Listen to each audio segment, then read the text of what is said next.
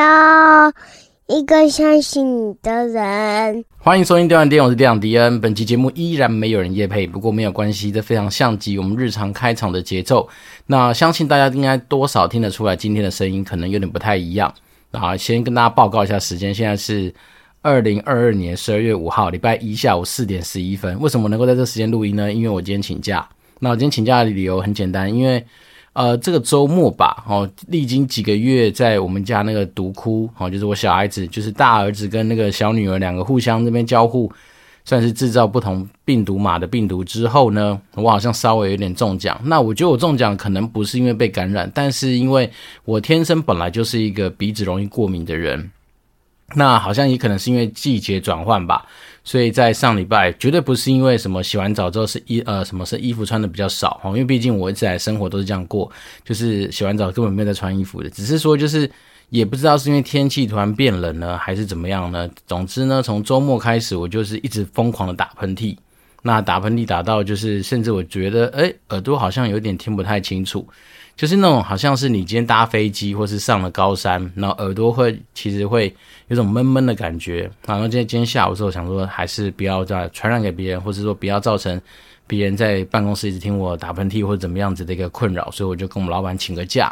那请假之后去看了医生，医生直接说，呃，我的耳膜已经整个肿起来。他说看起来就是你用力的擤鼻涕，或是说用力的去给他很多的压力，所以导致的。那也因为这样，所以我一直会觉得说，我没办法透过打呵欠或者什么去排解那种呃闷闷的感觉。他说，那你呢，毕竟耳膜就已经肿起来了，所以他已经失去了正常的调节的能力。那他就提醒我说，尽量早点睡觉，或是说多睡觉。他说多睡觉基本上是好的，好，因为基本上让耳朵不会处在一个持续有压力的情况之下，它比较能够舒缓。然后看了我的喉咙，看了我鼻子，就说他确实你已经有点感染，所以就是有点发炎。但是因为非常前期的症状，他是说不到像是那种非常严重的，所以他不开抗生素，只是针对症状去做一些治疗。对，那这也是我自己怎么讲，当了爸爸之后，其实很容易就是产生的念头，就是说，一旦发现自己有些什么小状况，我宁可赶快把它压下来，也不希望说到时候拖了变成是麻烦的事情，而去影响到说我老婆可能一打三这样子这个哦算是窘境。呃，那刚好最近在听那个什么范琪斐。他们所推出的那个说故事的人 Season Two，然后叫《意外的人生》嘛。那《意外人生》里面，他我才前听了前面几个故事啊，他们有些故事都在讲说为人父母之后的一些生活转变。好，那其实听了确实蛮有感触的。好，那怎么讲呢？因为毕竟自己转眼之间是两个小孩子的爸爸，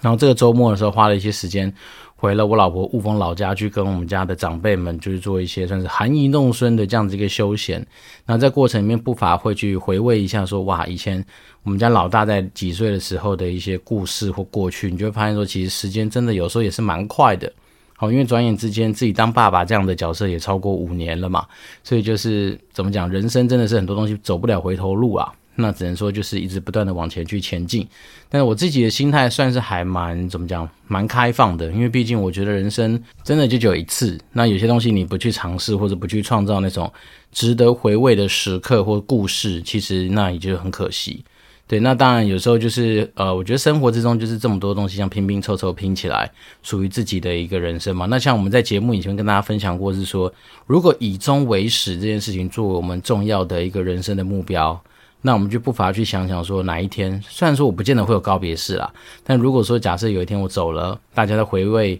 迪恩这个家伙的时候，大家会给我什么样子的一些想象，或者是说一些怀念？那我觉得这会是我自己希望能够创造出来的样子。对，这就像是我们之前说的，诶，好不容易把握到一个周末，难得有机会能够飞去就是日本，好，比如说礼拜六飞，礼拜天回来，在非常短的时间之内，用一个非常呃便宜实惠的一个算是呃。怎么讲？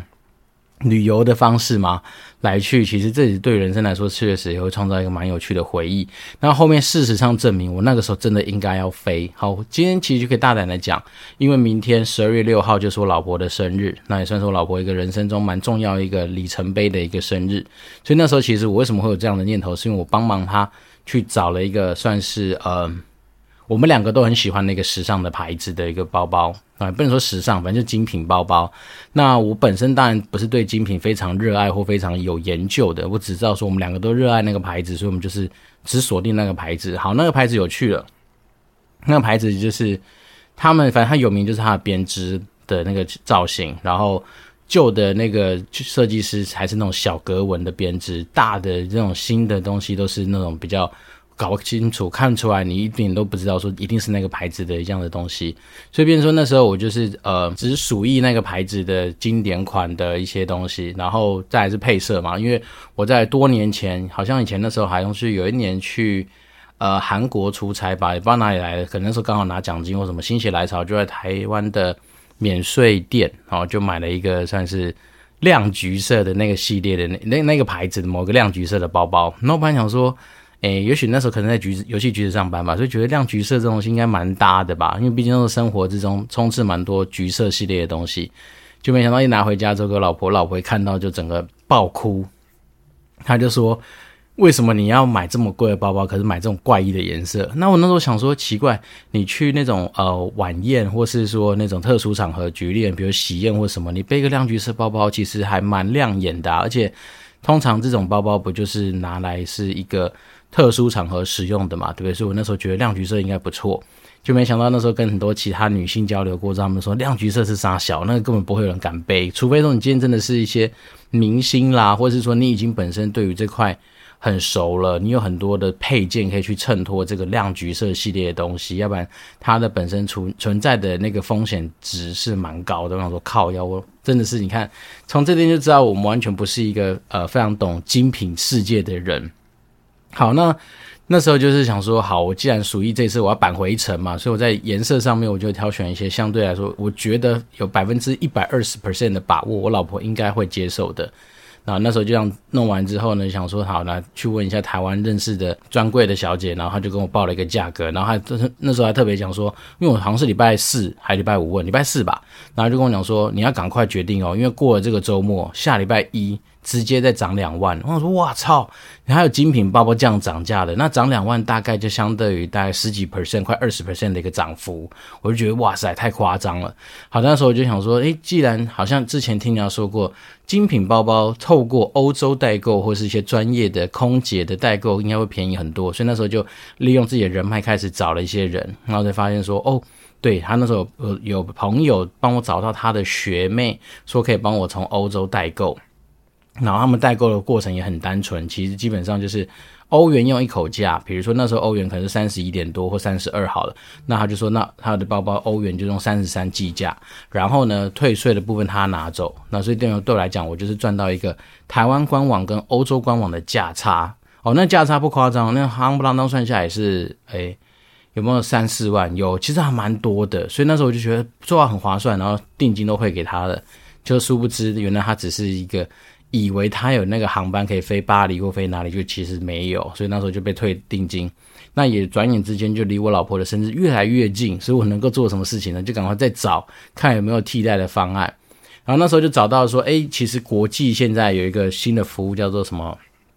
集运吧，或是说的代运。好，大家可以上网去查，所谓代运的服务就是一个你可以在欧洲任何地方的官网买，然后他只要能够寄到，比如德国。寄到英国就要看你找的那个所谓的代运公司，他们在欧洲哪些地方有点好，所以那时候我就想说，好，那我就去逛这个精品，它在德国、意大利或是英国的官网，那真真的都有价差。说真的，其实这种精品就是很奇妙，妈的，明明同一个东西，但在不同地区的官网定价就不一样。好，这就算了。那找终于找到。好像有货，就没想到发现哇，这几个地方要么不是我想要的颜色已经缺了没了，要不然就是说可能地方没有集运点。好，那这边就让我觉得很难过。那接下来我又往亚洲去找，诶，就发现日币，因为日币现在鸡巴便宜，超级便宜，所以用日元去换算下来，那个东西自然就产生一个价差。然后那时候就觉得超开心的，好，太棒了，居然让我找到日本，而且日本本来就是那种代运公司的集散地嘛，所以那种代运或者集运点在日本一定有。我记得台亚洲的话，像日本、香港，好，新加坡不知道有没有，但日本一定有。然后那时候也都找好了，都定了，然后都刷卡了，就没想到两个小时之后，那个日本官网就给我退一个那个 email 说抱歉，因为你的什么经过什么查证，你的信用卡非日本当地的信用卡，所以他们要必须要做一个签单的动作。我靠，我连上面那是什么要送我老婆生日礼物的那个，就是一些祝福语，都请他们帮我，要写在卡片上面，就没想到他居然退我单。好，那也在这一。波好几折之下，哦，那时候当当然还是有些人脉在日本嘛，就请了我很要好的同学，那他已经常年在日本工作很久，工作十几二十年有了吧，然后我就说拜托帮我一下，因为我相信你一定有日本的信用卡，然后他才说对，可以可以，然后就让一波好几折之后呢，他终于帮我订到了，但是他就说，那他帮我寄过来的话是要填原价呢，还是填一个我们就是啊、算是怎么讲？故意把它弄成很低价的东西来寄过来，那但他就是帮我填了。我说算了，这种东西那么高单价，还是填原价好，因为原价搞不好保险，万一掉了或怎么样，至少有些保障。好，那这时候是问题就来了，台湾这种东西啊，台湾的关税之贵啊，这种东西只要是反正你你你内容物报价，你只要超过两千块台币，基本上就会课蛮重的税。所以我这个东西夯不啷当被扣了，应该扣了在十几 percent 的税。那我之后缴了快一万块台币的一个税金，所以光税金就要缴一万块台币。那时候我那时候就跟我老婆说：“你看，为什么那时候我一直跟你讲说，其实我飞一趟东京都还有剩，就是因为这样，因为台湾的关税真的很贵。”然后我老婆当然一开始，因为要保持一点神秘感嘛，所以我们一开始当然不想跟她讲说：“哎，我就要送你一个很高档的玩意儿啊，一个包包啥回的。”我那时候骗她说：“我我订了一套那个家庭剧院。”好，因为想要说让你感受一下这种高级品在你面前的感觉，但是他超生气。但是其实那时候早就已经规划好要送他包包啦，只是说那时候不能明讲嘛，因为老婆就是这样啊，你又不能跟他说啊，让他有点事先知道你要送什么东西，但是你又不能够好像怎么讲，他自己也提到说他想要买包包，但是你又不能说诶，让他买了之后你才发现说又又去送了一个东西，所以有时候真的是呃蛮两难的，对，就是。但是我们秉持 Happy Wife Happy Life 这样子的一个宗旨嘛，所以我是在他姐姐带了他去买他的生日礼物，送了他一件什么类似大衣还是什么还是风衣之后，我才跟他说好了，其实我送你是包包，所以你就不用买包包。虽然不是这么样子的一个惊喜，但是他但是说，而且包包最有趣的是从呃怎么讲，从台湾的。关务局还哪里寄到我家的时候，我们家警卫代收完，都是我老婆去签收的，所以他早就知道我有个东西来，而且他看到税金嘛，因为我们必须要把税金先留在警卫室，警卫室才能够付给那些就是呃邮局吧。反正总而言之呢，我那时候就说，你看，当你今天如果有机会哦，再找到一个非常便宜的一个机票，然后飞去日日本东京，因为我那时候打算我就是去拿包包，就是跟我同学吃饭，就是去还他人情，就是跟他叙旧。那我甚至连饭店都不用订嘛，因为我搞不好真的就是晚上呃留宿在东京街头，去感受一下东京的夜生活。那可能凌晨我就飞到呃不是飞啦，反正凌晨可能就搭的计程车去机场准备要起飞嘛。所以变成是说，对我而言，你看这样整个花下来，除了自己体力上面可能会比较累之外，但其实整体的费用啊成本是比较低的。因为我同学帮我寄从日本寄过来台湾的运费也不便宜啊，也是好像一两千块吧。反正整体而言，我觉得其实。有时候这种国际贸易的东西，他妈的还是有它的一个很有趣的地方。我所谓很有趣的地方，就是在于说，你看从你选择订的点，到他寄送的方式，到他进来台湾之后，你可能可以有很多种选择嘛。你可以是，当然你可以说比较去跟他赌，就用比较低价的方式去报。但是你就要赌说你今天不会被查到，因为据说好像海关当然会抽查嘛。如果说你今天被抽到，你就要去补一些单据去证明说，好，假设你今天宣称说你买的这个精品包包就是台币两千块，那你可能就要有一个两千块左右的发票去证明它真的只有两千块。那万一你那时候提出来说，啊，抱歉，我这发这个包包可能是二十万，靠一下，那你就死定了，因为它就好像会有一些惩罚性的一些呃税金吧，诸如此类的。总之，反正这次这样的经验让我至少发现了几个新的东西，就是代运。哦，所谓代运这种东西，就是比代购更呃更保险一点点。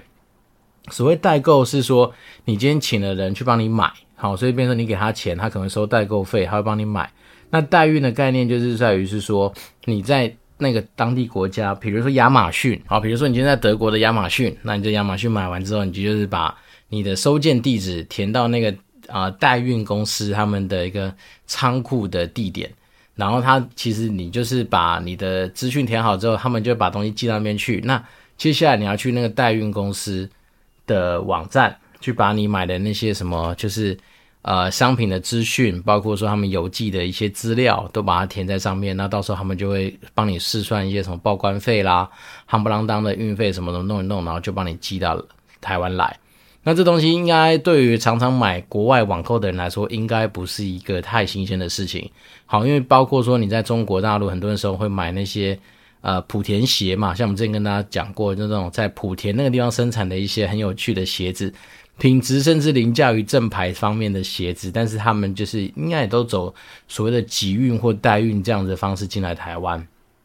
所以这东西当然就是可以省掉不少的一些所谓的什么讲费用啊，或是说呃关税之类的东西。好，那这边再另外帮大家科普一个，上礼拜去听一个算是蛮厉害的一个大咖的演讲，得到了一个收获啊，算是一个小小的这个资讯，就是说在中国大陆这么大的一个市场，他们现在其实在物流快递上面已经做到了一件事情，就是如果你是土逼的一个算是货物的运送，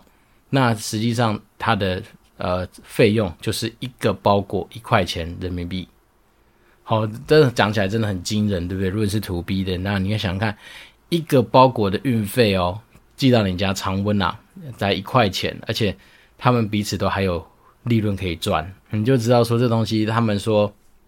就是一个在中国其实已经把所谓的物流的效率，或者说他们很多的一些东西的那种算是发展，已经到了一个极致的状况。所以你看，一个才一块钱人民币，但是他们都彼此都有互相都还有赚头，你就知道说这东西对于很多东西的那个发展来说是很恐怖的。然后再来是说，他们说对于那种说是海鲜类的哈冷链配送的东西，基本上已经可以从海岸配送到新疆还哪里去，那只要在一天还两天之内就可以达到，就可以到达那个地方。所以这东西都让说今天。他们去开拓了一个新疆市场，才发现说，原来新疆的人并不是不喜欢吃海鲜，只是说以前不容易吃得到海鲜。但是他们现在把海鲜能够就是比较新鲜的运过去之后，那那个地方当然就会产生一定的一个算是兴趣度。所以这个东西也跟我们以前在聊过的蛮多市场上面的一些话题是很类似，就是说有些东西并不是说那个东西你看单看数据，感觉它像很低落，代表它没有需求。好，我们举例人，比如说。以往我们在看所谓的呃游戏这件事情的兴趣度，好像都感觉啊男生好像比女生高，是不是？大家都有时候会推论出来说女生天生不喜欢玩游戏，其实也不是啊。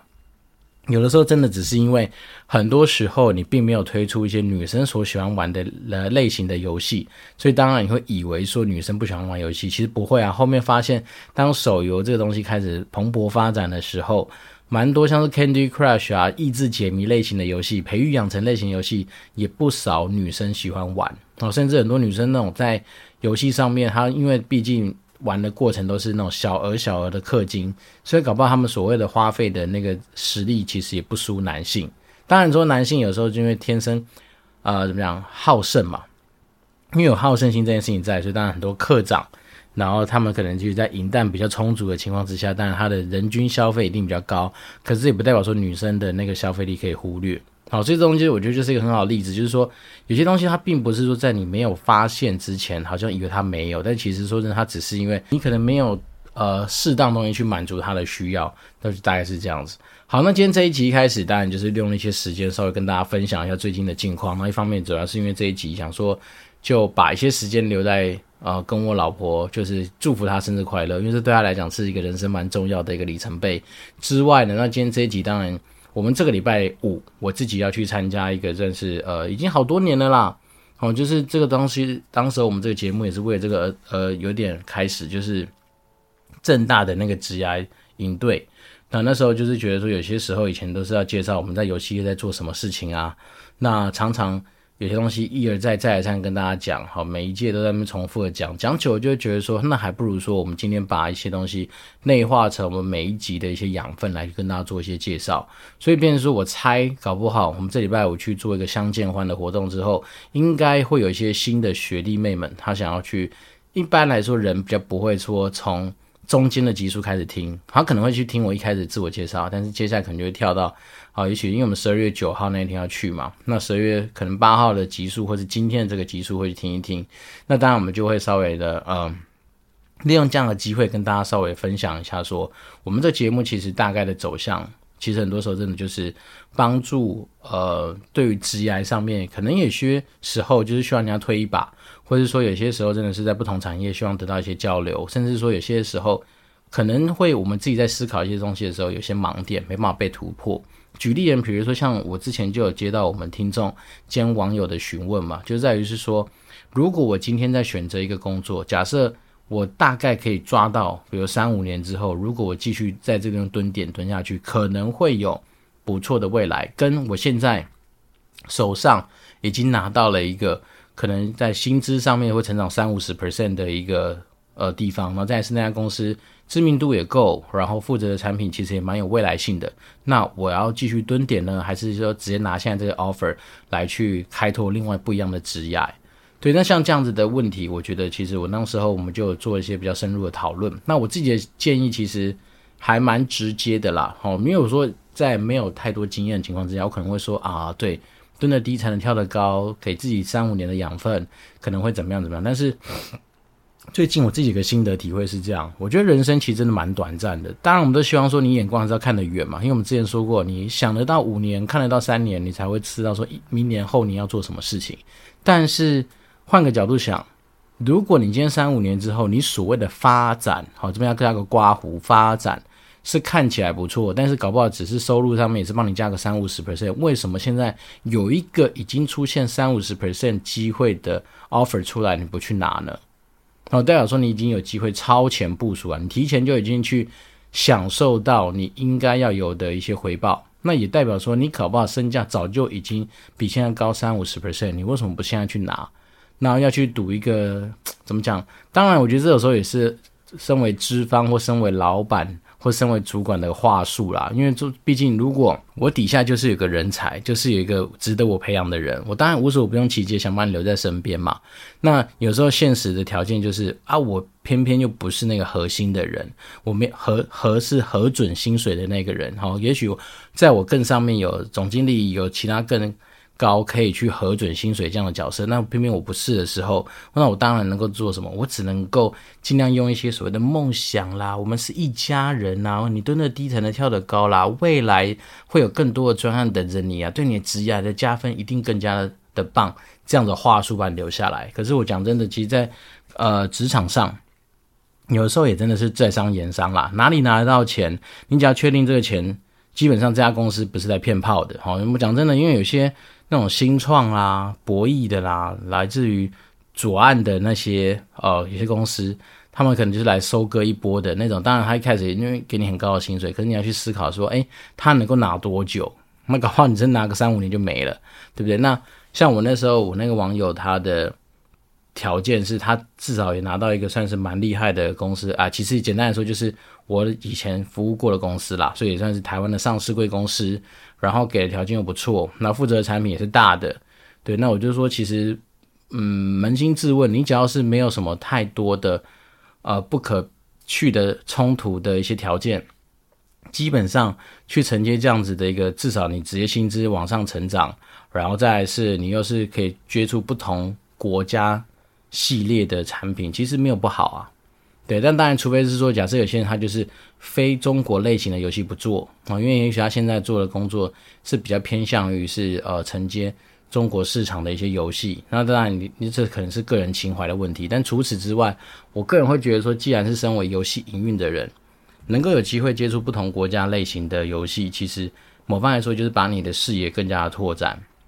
因为跟着不同国家的一些呃，不管是团队啊，或是说市场上面的一些。文化的一些接触，其实多少都会对你在产品营运上面可以有更加的手段可以运用。因为讲真的，其实，在线上游戏的经营，虽然说大家比较熟悉的，可能就分成几块嘛，日系的、日韩的、亚洲的、中国的、美国、欧欧洲，其实真的没有那么多。好，你要硬要说像是那种，嗯、之前的什么 Clash of Clans 啊，那个什么芬兰，然后那个就是很厉害的手游公司以外，其实大部分。呃，有名的游戏应该还是美系、日系居多吧。好，那我们今天这样讲，如果就真的分这几个派系，其实真的你有去 run 过之后，你会发现为什么有些这样的开发团队能够开发出这样子的游戏是有它的道理在的。所以那时候我们就是用这样的方式去跟我们的听众做一些回馈，是说有的时候我们试着当然会给自己一些对未来有一些脑补的想象。好，但是有些东西真的是回归到现实面上面的时候，不如你先去拿到，然后未来再说吧。好，所谓未来再说，是说，因为你人其实是还是会不断的成长。今天不管你接受到什么样子的 offer，其实你都还是会去学习跟成长。那甚至你今天你有机会有意识的把你的薪资给垫高，它当然就会成为你之后去谈判的筹码。哪怕你要回前东家，你也可以拿着说，诶，我现在在这边已经得到多少的一些。呃，报酬或者我现在的条件是什么？你再回去谈都有机会，因为我相信在一个地方蹲点蹲得高，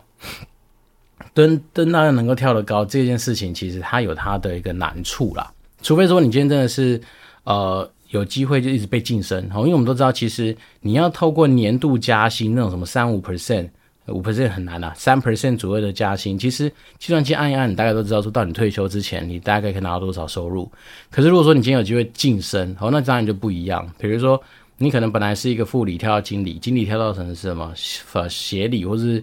含以上，好，那当然不同职级，随着你可能负责的呃怎么讲，解决问题的难度越来越高，或者你能够带出来的贡献越大，那当然就比较能够去谈你的收入条件。所以当然这种东西，我觉得有时候也是很现实，就是有些人会发现说，我升到某一个程度之后，发现哎呀，还是被骗炮了。好，因为我本来以为说，假设我我升到这个职位，可能年收入可能有五百万或是一千万，就上去才发现说，靠腰才是从一百五变两百，那当然就会产生一定的落差。所以我觉得东西有些东西就是遇到了才会去知道，但是不代表说你不能够去做现在这时候的选择。对，所以我就是说，利用这样的的时间啊，去稍微更的。不管是未来有机会新来听的学弟妹们，或者是说我们老听众去做一些分享，就是说有些东西在做思考的时候，想得远确实是它的有它的必要性在，但是不得不说你要去现实的去理性的去考量到说，在现在能够拿到手的东西，它也是有它的重要度。所以我个人会蛮推荐，就是说像我那个时候那个网友，就觉得说，如果在你没有一些呃怎么讲，就是十足反对你的理由的话，那我觉得去拿拿。现在好，就是直接加薪这样子的一个 offer，其实不错啊。好，那今天真的是又非常开心的一件事情，是我们有呃听众留言。那当然，我相信他应该是老听众了。那我们先念一下他的名字是 i 二二零 n 二八四留的，他的题目叫推推。然后内容是说，宁愿跳过人生实用商学院，也要先听优秀的敌人。哇，好，我觉得这个留言虽然短短的一句话，但是我觉得给我莫大的鼓励啊，因为毕竟人生实用商学院是那个吴淡如大前辈弄出来的嘛。虽然说我对他一开始的那个什么在呃茶水间还是哪里录音的效果，还是始终觉得为什么要这么的随性，好，但是不得不说，因为他毕竟他的自带流量实在太强了。然后我自己知道是说他对于呃很多。不管是线上课程啊，或者说有些商品的带货能力，其实很强。虽然说它的收费也不便宜，好，假设古玩可能是四五十万一集，那人生实用商学院可能八九十万含以上。所以，变成说它当然，因为它的带货能力够强，所以它的那个收业配的费用也很强。然后再来是说，因为当然哦，我觉得淡如姐吧，她可能真的对于业界的人脉，好，或是他们被本本身所。经营下来的一些资源，其实真的是很丰富，所以我我自己是没有去听啦，因为讲真的，有时候，呃，我只听特定集数，例如说那个林明章老师跟他有合作的那个访问，我就有去听。然后因为之前他有的时候会去访问一些像是什么那个什么不败教主陈什么陈仲明哦，那我个人就对那个不败教主我不是非常的推荐，因为我记得他有推荐过一些东西，我们那时候在。别的群组上面有去做一些交流嘛，就觉得说以他的呃怎么讲，他的的地位哦，比如说他在投资方面的地位，他不应该去讲一些我觉得可能对于韭菜们或者对于很多菜鸡们相对来说不是这么适用的一些商品，或者是说那么适用的一些东西。哦，就是说你可以不要去讲说怎么样叫必胜成功的东西，但是你也不应该去把可能是看似就是要割韭菜或是干嘛的东西来放出来。好，所以我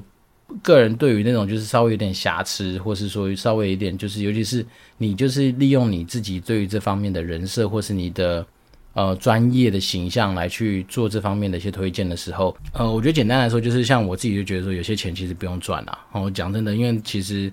我们都知道我们爱钱，讲真的，敌人也爱钱。可是我觉得有时候真的是君子爱财，取之有道啦。然后甚至是说有些时候，其实你钱已经超多的。讲真的，那些我们刚刚讲那几位嘛，比如说呃淡如姐或是什么呃不败教主什么会的，他那些人其实钱早就都已经是我们不知道几百倍几千倍去了。对，那我讲真的，其实有时候人就是适可而止就好。对，所以像我自己就是说，其实我对于有些价值理念不合的一些品牌，然后那我也就明白讲，你也不用来找我叶配，因为讲真的，我们就是道不同不相为谋，真的只是讲。那我觉得说，人生像我们一样说的，人生只有一次，那能够活得出自己的格调，其实也是一个蛮重要的事情。对，那所以说，人生实用商学院，我确实还没有开始追踪订阅啦，当，当然。非常感谢我们听众，就是把我们排在他之前。当然我知道我们的流量超悲催，就跟一粒沙一样，他们轻轻一捏，我们可能就剉赛，或者他们在他节目上面就说：“呃，大家不要去听什么电玩店。”哎，其实也我觉得搞不好也没差，因为我们流量其实真的不是一个大家想象中那么恐怖，或是那么大神级的一个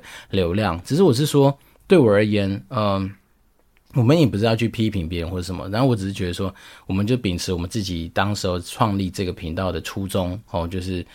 一样是不藏私的分享哈，那甚至因为我们本身没有收钱，没有太多的一些算是包袱在背后，所以我只是希望说能够尽量把我自己生活之中，哦，也许当然它不见得是金科玉律，因为不见得是说我们今天这样做一定会怎么样，但是至少可以少走一点点冤枉路，也是我比较期待能够让我们不管是新的听众啦，或者说持续有听我们听众。呃，得到一些就是我觉得我自己哦，我自己觉得可以去施行的方式。当然，它真的不一定是绝对嘛，因为毕竟我们到现在都还没有达到财富自由。那但是我自己觉得说，自己的生活上现阶段来说还算可以啦。就是说，呃，不能说五指登科嘛，因为我们今年把房子卖掉了，对？那至少车子换了两台，所以好了，补一补，大概也算五子啦，对不对？就是妻子、孩子。然后房子，然后用车子来替代两台车子，然后还有什么？诶，搞不清楚。反正就是类似这样的东西，其实就是生活还算可以。那我们当然是非常心存感谢。所谓感谢的地方，就是来自于说感谢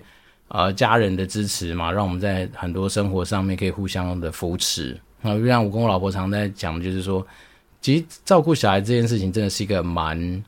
怎么讲，蛮没有经验的，而且是蛮充满着算是怎么讲呃惊奇的一个旅程。那另外当然就是，呃，也非常感谢我们的听众哦，因为虽然说我们不敢说我们流量爆冲，但是这几年下来，其实也都还是维持那一定的一个收听的数量。虽然我知道，应该蛮多时候的听众都还是我自己以前的，不管是亲戚朋友哦，或者是说，呃，怎么讲，就是生活之中认识的人啊。但是我觉得这种东西就是这样，就是持续做下去吧，看有没有哪一天真的是哪一个。什么流量密码被敲开了？那我们也许有机会，真的是用可以用不同的角度来看待这样的世界。那持续把我们自己认为的简单的事情，就简单的道理哦，就简单，或是说很多简单基础的道理，能够跟大家持续去做一些交流。我们不敢说分享啊，因为分享讲了自己很多厉害，就做一些交流吧。那我觉得其实真的是大道至简。我反正真的是觉得是说，有些东西不要把它想得太复杂。